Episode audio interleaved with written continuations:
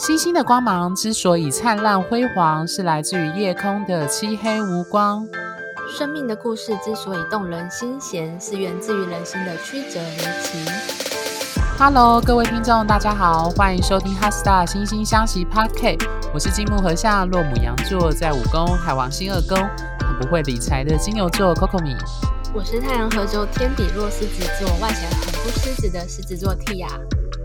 好，今天呢，我们要进入新的单元，这是我们我跟 Tia 讨论，主要是 Tia 想要特别觉得，嗯，这个主题还蛮不错的，我们以前都没有用过的系列叫做“不正经占星特辑”。那我们要谈的是清朝后宫娘娘的真实人设，那当然就是前几年非常著名的就是《如懿传》《延禧攻略》，还有什么？后宫甄嬛传，对，后宫甄嬛传是最最重要的其中一个。对，那它其实不只是席卷了中国，那也席卷了台湾的很多观众的，就是眼球这样子。所以，呃，基于这个部分，我们就想要特别用这个，就是大家都知道这是西，我们是谈的是西洋占星，那我们就想说，到底西洋占星如果穿越到清朝，看这些清朝后宫的嫔妃。皇后们之间的关系和人格会不会跟历史会有一些些的相呼应？好，那因为这个主持人的棒子呢，我就交给 Tia。好，首先我必须先自首，这个系列是我如 Coco 明要说的。我我自己有一个习惯是看了呃真人真事的电影或者是宫廷剧，都会查一下剧中人物的星盘，来看一下戏里主角的人设跟真实。性之间的关系有多高？那我当时看完《如懿传》的时候，就去看了继皇后，也就是如懿的星盘。特别是这一号人物，他在《如懿传》里面、《延禧攻略》里面，还有《还珠格格》里面的人设反差非常的大，所以可以来跟大家分享一下，以专业占星师的角度来看他们的星盘，我们观察到他们可能的真实性格是怎么样。那我们这一集要讲的是清朝宫廷剧出现最常出现的三位女性。第一位是甄嬛，她是《后宫甄嬛传》的主角，乾隆的妈妈，《还珠格格》《如懿传》还有《延禧攻略》里面的皇太后。然后，嗯，也就是后面的继皇后还有令贵妃的婆婆。那第二位我们要来研究的呢，是继皇后，也就是娴妃，《如懿传》里面的主角。她在《延禧攻略》里面是一个大反派，但在《如懿传》里面是一个很正直的角色。嗯、第三位呢是令贵妃，她是《延禧攻略》里面的主角，是很聪明，然后反应很快，很有正义感的人。但在《如懿传》里面是一个。矫情造作、用尽心机的大魔头。那我们可以看到，就是甄嬛、继皇后，还有如懿，呃，继皇后就是如懿，还有令贵妃，他们在不同的剧中的人设都不太一样。那到底他们三个的真实性格是怎么样呢？我们可以透过星盘来研究一下。那这一部分有一个淡书是。这个系列我们讲的娘娘们，因为没有准确的出生时间，所以我们不看上升跟宫位。至于月亮星座的部分，继皇后贤妃，如果她是在凌晨四点前出生的话，她是月亮双子座的；那如果是凌晨四点后出生的话，她是月亮巨蟹座。我跟 Coco 米考量到她在历史上有这个冲动断法的故事，所以我们会以月亮巨蟹座来看她的星盘。我就会这样说，是因为，嗯，我们私底下有讨论，就是，呃，我觉得历史上在，就是大家可以去查维基百科，就是他有描述他断发的那个状态，以及乾隆为这件事情他讲了些什么话，我就觉得，嗯，嗯，这很像是巨蟹座会做的事情，什么举止乖迷，什么泪姬风靡之类的，对对对，他还认为。那时候乾隆还认为，到底继皇后是不是得了什么被人下了咒，然后精神不正常这样子？对，对，我们就说这很像是前几集 Coco 米讲的那个巨蟹座的情绪，如果是一个浴缸里面的水，那个软木塞子被拔掉之后的那个漩涡，大概就是他 k 笑时候的那个状态。嗯 嗯，好，那我们第一位来看甄嬛的历史原型人物，也就是熹贵妃的星盘。然后呃，我第一眼看到他的星盘是摩羯座的星群。太阳、水星、金星都在摩羯座。哦、我们前几集有讲到摩羯座的腹黑术，就像甄嬛一样，使用的是卧薪尝胆法。当时我在讲的时候，还真的不知道熹贵妃的星盘有摩羯座的星群。然后呢，嗯、不只是摩羯座的星群，它还有双子座的星群。月亮、火星、天王星都在双子座，所以这一块特质，我们请有位五星连珠在双子座的 Coco 米来分享一下。啊，我有五星连珠吗？你有一位五星连珠在双子座的朋友？哦，对对对对对对对对对对。其实我第一眼看到的也是摩羯，我没有先首先看到的是双子。那我会先看到摩羯，是因为在历史上的史实的正史记载，她是寿命最长的皇后，又当上皇太后。中国历史上哦，历代朝代中活最久的皇后跟皇太后，因为她后来成为皇太后，嗯、对，对她好像活到八十六吧。以那个年代来说，她活到这么老，真的是非常的厉害。对，所以我第一个想到的是说，因为她刚好是落在。摩羯座，呃，火星落摩羯座的摩羯座的零度。那其实我第一个就想到，我们常常在说火星落摩羯是强势的位置，所以第一个我就觉得，嗯，传统上我们会说这种人的生命力跟意志力非常的强韧。那我是我看那个历史上的那个史实的记载的资料，就觉得，嗯，感觉他能够活那么久，而且他在宫廷，不管他。我相信，不管后宫是不是真的有在宫斗，但不管怎么样，宫廷当中的那种人际关系啊、权力啊、运作等等的，那都一定是实际上的有在上演的。那当然，它可能跟电视剧不一样，可是我觉得从这件事情来说，可以看到它的坚韧跟韧性的存在。我的韧是指那个有没有韧性，不是说这个人很任性、很难搞的那个韧性。对，嗯、我第一个看到的是摩羯座特征，嘿。嗯哼，然后啊，它还有就是会让我注意到的是，它的海王星跟个人行星几乎全部都有相位，所以他会是一个有组织、有谋略、有长远计划，但同时又是一个悲天悯人、心怀众生的人。嗯，这些特质加起来，也许会跟戏剧里面，呃，有时候这个太后的权威感。有关，然后也会跟他其实可可以做太后，然后的那种柔软的感觉有关系。然后因为他有双子座的星群，所以也许他也爱聊天，也很爱聊天，uh huh. 就是那种早会的时候都要召集都要召集妃子们一起来聊天。嗯嗯，其实我那时候在看，我就在想说，呃，这种有明显双子跟摩羯特质的人，因为我们知道摩羯座不是一个。不是那么爱讲话。严格来说，我们占星师不会说摩羯座爱讲话，他们通常都是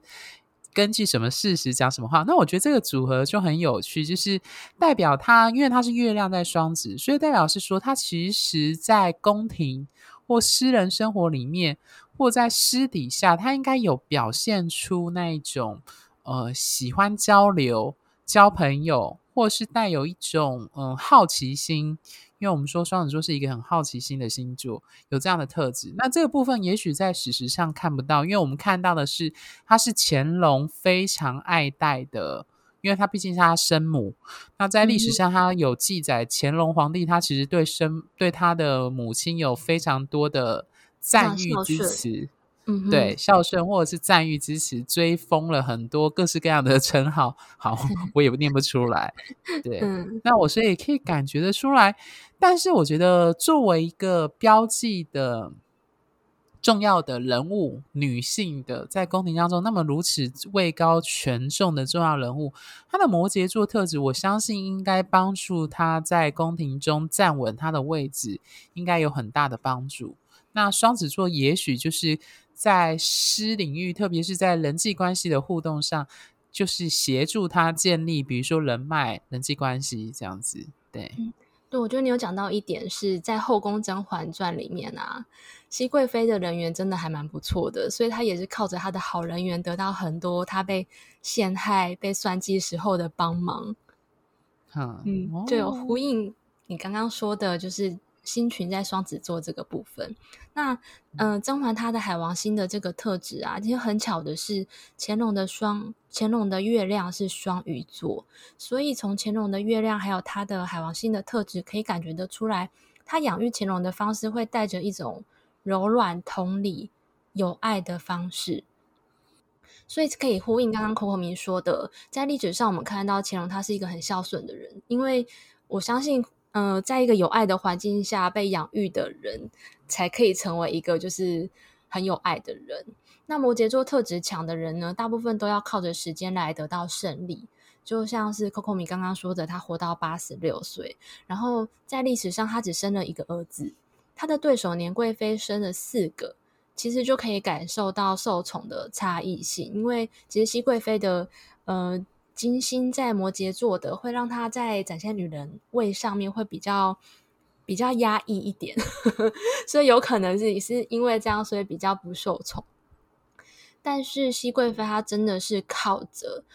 嗯，她生了一个儿子，很能够得到雍正的喜爱，所以当上皇太后。而且乾隆非常的孝顺，让她的日子过得非常的舒坦。嗯，所以从我们从她的星盘上面来看。也许，呃，熹贵妃这种摩羯的特质，还有双鱼座爱的教育，用心规划栽培的乾隆，让他成为一个最后胜利的王者。他自己本人可以不受宠没有关系，但是他只要生一个会成功的小孩，还对他很有规划的栽培，他就可以成为后宫的胜利组。嗯嗯。OK，那第二位我们来讨论继皇后，也就是《如懿传》的主角，她是《还珠格格》还有《延禧攻略》里面的大反派。那在历史上很有名的事件是呢，有一天跟乾隆吃完早餐之后，他就把他的头发剪掉。那这个动作等于是诅咒皇帝跟皇太后去死，所以他从此被打入冷宫。我想补充一下，因为在历史上就是。他们的清朝，也就是呃满清，那叫什么？他们是什么满人？那一般来说，只有在皇后就是有重要的至亲过世的时候，才会剃发做这样的举止。所以他擅自的剃发，才会说是刚刚蒂雅说的是认为是诅咒皇后跟皇太后过世这件事情。那在历史上，他其实记载了，就是说。乾隆会大为震怒的原因，是因为他一开始除了莫名没有出现陪乾隆呃侍御膳之外，他也呃就是说他也延宕了，就是照顾皇太，就是跟呃负责皇太后的一些基本的那个我们所谓的皇室的那个礼仪的部分，然后让乾隆非常的震怒，这样子对，补充一下，嗯、哦，违反了他孝顺的那个天性。对不对？嗯，对，就是我觉得是皇亲国戚的一些基本的规则。那你只要违反那个规则，就是被视为是一个大逆不道的举止或行为，这样。对，所以他的葬礼的体制，听说是用皇贵妃的体制下葬，但是那个钱用的非常的寒酸，非常的凄惨。呃文字上记载是说，是皇贵妃的标准，但实际上连皇贵妃，就是连最低阶的清朝官员的标准都不到。对，对，好像就是像婢女一样，就随便就下葬这样子。没有错，嘿，嗯。那我第一眼看到他的星盘的时候，觉得他应该会是一个内心很温暖的人，这就跟戏里面《还珠格格》里面的那个大反派的形象很不一样，因为他的太阳是双鱼座，然后月亮很大可能是巨蟹座。这两个都是很柔软的星座，他的星盘当中有非常多的水元素，所以这跟在《还珠格格》还有《延禧攻略》里面那种要需要用到风元素的用尽心机的邪恶的形象不太一样。然后从他的水星是水瓶座，还有火星是金牛座来看，他在言语还有行动上都会蛮坚持自己的想法。也比较执着，他有可能相信某件事情就会相信到底，然后也不太容易沟通，加上他的金星牡羊座，所以其实真的蛮有可能一发生冲突，他就做出一些例如断发这些很激烈的行为。嗯嗯，我第一个看到命盘是他的金土的对分，还有土火的对分，因为我自己本身就有火土的对分，我在猜。呃，因为我觉得蛮有趣，在史料上的记载是，呃，继皇后她其实一开始是在呃，大家要知道，继皇后前一个还有乾隆的第一位皇后叫做什么？富察皇后。对，富察氏，我就想对富察氏。后来富察氏过世之后呢，在一段时间之后，乾隆在对待就是继皇后，她那时候还不是继皇后。还是贵妃，就他就破格给她很多属于皇后应该有的待遇，对，那所以这个样子就是后来她才成为就第二个继皇后这样的位置。那我那时候看到这个部分，就是你会看到在史料上的记载都是很重点式的，它记载的都是好的那一面，就是从断法那一刻之后就都是不好的。那前面之前都是记载了他其实受到乾隆的非常的爱热。非常的爱戴啊，就是非常的喜欢，然后呃，对他的热情跟爱意很明显，在他的待遇上展现的最明显。对，嗯、那我觉得我，所以我们第一个问题就会好奇说，为什么会突然有这样子惊天动地的变化？我在猜他的土火对分或许是一个主题，因为我们有说对分相通常是代表的是人际关系，再加上他也有接近的呃。日明的对分，太阳跟冥王星，所以我在推论说，嗯、还有这么多对分相，我觉得应该某种程度上，在人际关系，特别是伴侣关系上，它也许有一些冲突跟问题，或者是压力，压力，因为土火土星会压抑火星，所以代表火星的愤怒、受伤、伤痛，或金星的爱。或者某一些呃，比如说东西，它是会被压抑下来的。那日冥对分的话，就代表他的生命力，或者是他的自我的展现，会经历一个快速的生呃，不能说快速，应该说一种激烈的深层的那种锐变。那这个锐变是好是坏，可能很难说。因为冥王星如果是在对分的话，就代表它可能涉及权力。竞技，甚至是一种宫斗权力。对，我觉得是权力跟竞技的，因为太阳也是很强调权力的一颗行星，对，自我中心。那冥王星又是，所以我觉得这方面应该可以看出某一些端倪，是跟断法这件事情有关。对，对，我想回应 Coco 你刚刚说的土星的主题，像他这样一个太阳双鱼、月亮巨蟹，一个水元素这么多的人，再加上他个人的月亮、金星、火星都跟土星有相位，所以其实很充分有可能会有那种忧郁症的倾向。而且巨蟹座很妙的是，他们的情绪是属于敏感纤细型的，他们比较害怕会，他们比较害怕展现深深内心深处的情绪。会有压抑的情形，所以当巨这个巨蟹这个人他没有意识到要需要排解的时候，就会像 Coco 米之前一直讲到的那个浴缸里面的软木塞拔掉后的那个漩涡，再加上土星的压抑，有一天就会变成一个很恐怖的大爆发。而且他断法那一天的行运的火星零度。四分相这个贤皇后的水星，这就是我们占星术语在说的 trigger，一个很大的触发。因为他其实在前一段时间，他已经经历了土星和像他个人海王星这个我们称之为无妄之灾的行运很久了。也就是说，他在他已经有好长一段时间。没有做什么事情都会有衰势降临的那种感觉，再加上当天火星的这个 trigger。然后，也许他的优越情形，再加上这个 trigger，就会变成一个爆发的导火线。乾隆对这件事情的形容是，他说：“嗯、皇后性改忽常，于皇太后前不能恪守孝道，比至杭州，则举动尤乖正理，鸡肋风靡，意思是说皇后之前都很正常，突然像发疯了一样。我在想，她之前的正常应该是土星的压抑，然后有什么累积了很久的情绪突然爆发出来。嗯，其实站在她的立场，以我们占星师的角度看，站在她的立场，其实会有一点心疼，因为看到这样的行运，一定知道说背后有一些什么因素。但很可惜的是，我跟 Coco 米当时都不在那边，不然应该可以帮助他起到一些疗愈的功效。也许他就会是最后的人生胜利组这样子。嗯，OK。那最后一位是我们胜利到最后的令贵妃，她是乾隆的皇贵妃，《延禧攻略》里面的女主角。那她是《如懿传》里面的大反派，是《还珠格格》里面的那个好人姨妈，嘉庆皇帝的妈妈。她受宠的程度可以从十年间帮乾隆怀孕七次，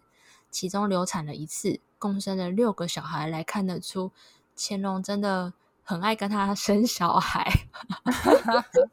嗯，他的星盘有三个特点。第一个是他是太阳天秤座的二十九度，二十九度的意思是说太阳马上就要换到天蝎座了。那在占星的意涵里面，代表它的太阳天秤座特质会比一般的天秤座特质表现得更强烈。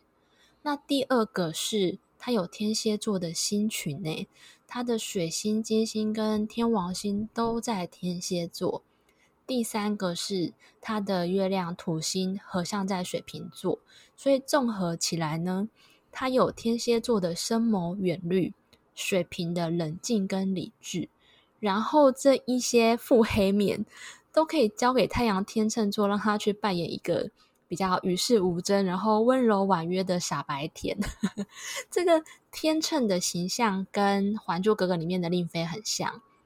月亮水瓶的冷静、理性跟聪明，又跟《延禧攻略》里面的魏璎珞很像。那天蝎的部分，我倒是不觉得他像《如懿传》里面的反派，因为《如懿传》里面的反派有一种。矫情，然后装可怜、矫揉造作的感觉。天蝎星群的腹黑会比较像是《延禧攻略》里头的女主角那样敢爱敢恨的表现。所以综合来说，我会觉得《延禧攻略》里面女主角比较符合她星盘当中的样子。嗯，Coco 米呢？我第一个也是看到她的天蝎星群，因为呃，我们我们是这集还是下集会谈到乾隆？下一集。下一集才会讨论到。好，那我们就先预告一下，乾隆本身也有金火落天蝎座。那我们到时候会再举，就是交给 T 啊，他会谈合盘的一些重要的概念。那 Coco 米大概，嘿，这样，Coco 米大概想要讲说，为什么他们很喜欢一起生小孩？哎呀，你好了解哦，被你发现了。好啦，这个当然是其中一个重点，毕竟对皇后。皇后或者是皇帝来说，有没有子嗣是一个非常重要的关键。但是撇除这件事来说，他的今天也有合相落天蝎，又有天蝎的星群，因为他水星也是天蝎。我在揣测或推论，他自然在言语判断事情上，我觉得蛮有趣，因为他跟季皇后不太一样。季皇后有明显的水元素，但是他的水元素可能让他无法去，他会用情绪化的方式去表达。对对，那我觉得他会断法，其实可能跟这个情绪一定是跟情绪有关。可是相对来说，像呃《延禧攻略》的女主角，她令皇后，呃令令贵妃，她就不太一样，嗯、就是因为她又有月亮在水瓶月土的合相，代表她一方面既疏离，她、嗯、可以对她可以用疏离比较我们所谓相对客观跟理性的方式去看待她的情绪感受，对。那可是他本身又有天蝎座的特质，可以去隐藏，或者是他可以去呃谋略或谋划他的，比如说他对于爱、对于情感的表达上，对的部分。而且就我所知，在历史上，令贵妃她其实家境非常的不好，就她父亲那一边的家境家族。就她是这几个女人里面的家族比较不好的，那我觉得这某种程度也反映了她很早就呃进宫，然后但是她一直到很后期才嗯继皇后之后等等，他才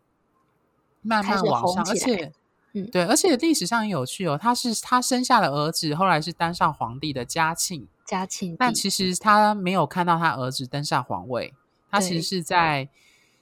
他儿子登上皇位之前就先过世了，那时候乾隆也还在，对，所以其实你会发现他的人生际遇，呃，并没有想象中的，至少跟。那个谁，甄嬛，我觉得会差很多。甄嬛真的是八十六岁的 人生胜利，对，她活很久，又看到儿子当上皇帝，皇帝，然后又受尽宠爱。我所谓宠爱，是指她被儿子的儿子的孝顺。对对对对对对对，所以摩羯座多么好。你说的，所以我们才说会当上权力的御三家是摩羯座这样子，最后的赢家这样。对对对，就是要如果是在比说谁撑得久的话，那赢家都是摩羯座。对啊，这样看起来好像。从什么《如懿传》《延禧攻略》，还有什么《甄嬛传》，看起来好像甄甄嬛是最好的。没错，没错，没错。虽然她不受宠，但是她只要生一个对她很好的儿子就好了。所以，可是我这里想补充，哎，我不好意思插话，嗯、我补充，因为在史实上，雍正他其实并没有那么宠爱，就是如懿，他也只生了一个。但问题是，呃，嗯、他没有那么宠爱甄嬛。哦，对，对，对，对，对，对，对，对，对，甄嬛，对。那我觉得另外一个也是很有趣，因为其实雍正很有趣，雍正他生的小孩并不多，他所有的嫔妃、皇皇后生的小孩并不多，所以在历史上，就是雍正也还想过说什么，他并不好色啊，怎样的？就是如果就实际上的成果来说，的确是这个样子。哎，康康，对，没错，嘿，嗯嗯，哎，所以我们要拉回来讨论。令贵妃，你还有什么要补充的吗？嗯，我其实蛮好奇他的。如果我没看，他好像也有一个风元素的大三角吧？我还蛮好奇他，因为我们没办法实际上认识这个人，哦、所以我还蛮好奇他是怎么样展现的。嗯，月呃，月亮海王星跟冥王星，冥王星，所以在。女性的照顾的特质上，她其实是很能够跟，也许很能够跟乾隆做一些意见的交流，或者是说在后宫当中有那种就是情报站 有没有？嗯、谍报网站的那个收集的人，因为他又有天蝎，然后又有风元素，就很像是风声，就是有一些那种谍报密码跟情报的感觉。嗯，OK。那不知道我们今天的分享跟你们大家心目中的娘娘的形象有没有相呼应呢？或者是对他们，诶，原来星盘他们真实的人设是这样，觉得很惊讶，都欢迎跟我们分享哦。好，那其实我觉得这一集会录这一集，我觉得它其实非常有时事性，而且它其实也会让各位听众去试想，就是西洋的占星学它的应用的层面很广。那虽然当然，因为我们没有办法明确知道出生时间是什么，而且我们只能从网络上找到的一些史籍的资料去拿他们的西元的出生年月日去推，那或许也许会有意外或状况，但不论如何，我们希望这样的单元能够让各位听众听得还蛮有趣的，就是没关系，我们是不正经占星特辑这样子。好，那最后如果你对本集的内容感兴趣或正面临某一些人生议题，比如说我们前几集的内容需要深入的探讨，那我目前提供的服务有两种，第一种是透过 LINE 的回复，提供即时且快速的文字咨询，那主要会针对你的命盘做重点式的判读，那适合需要快速得到答案的人。那第二种是更深入的方式，透过语音的互动来对目前生命中的重要议题做解析，那会针对单一问题一小时的我跟 Tia 二对一的语音讲解。那适合你目前正面临人生难关，可能是感情，可能是事业，可能是呃各式各样的人际关系，需要深入厘清困境，找到生命出口的人。那关于 LINE 的咨询呢，单一问题优惠方案目前是八八八元，有需要的听众可以先追踪我们的 LINE Office Office 的账号，ID 为小老鼠 QCD 六零五零 T，也可以在我们节目下方的介绍里找到 ID。那当然，我们也欢迎就是各位听众追踪我们的脸书。IG 等等，如果你是习惯用 IG 的话，我们也有脸书跟 IG 的账号，你也可以在我们的呃 Podcast 的版面上看到进入看到我们的连结。对，那深入版的单一问题的一小时的优惠价格是三千。那当然，我们之前提的个人占星命盘跟人际关系合盘的深入解析也还是有的。那会适合想要自我认识、自我成长的人。那有需要的观众呢，也很欢迎跟我们联系。星星的光芒之所以灿烂辉煌，是来自于你们的订阅与赞助。Herstar 心心相惜，真心相待，专属于你的心愿。拜拜，拜拜。